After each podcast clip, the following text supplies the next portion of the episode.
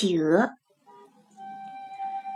那是一个晚上的事，我走在六本木的街上，我当时正在约会。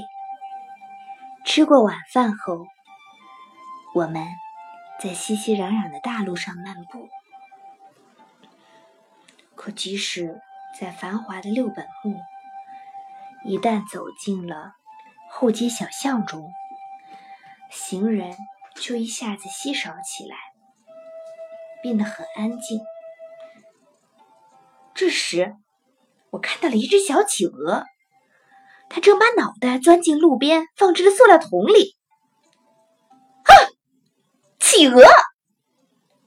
那以前我还一直用比较文静的口气说话，但惊诧之下，我脱口叫了出来。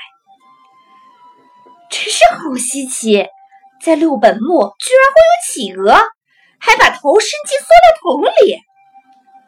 走在一起的男子飞快地瞥了我一眼，平静地说：“那个东西确实看起来像企鹅，可是您觉得在六本木的十字路口附近会看到企鹅吗？”这么一说，我仔细看去，才发现那是一只花色长得和企鹅几乎一模一样的猫。听到我们的话，企鹅抬起头来，我看到了它的耳朵和胡子，知道这不是企鹅。我满心失望，和我约会的男子对我说：“吃惊的时候，还是好好看明白了再惊讶为好，不然会吵着别人的。”现在想来，这是非常亲切的忠告。可当时我觉得，可是。明明看起来像企鹅嘛，我心里有些不舒服，于是反驳道：“那么我这么说行不行？”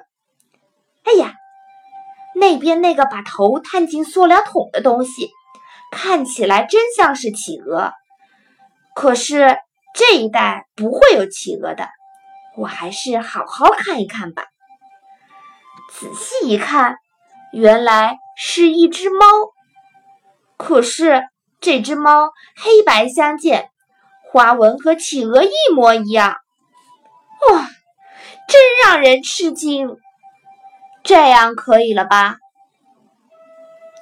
我和那个人后来就没有了交往。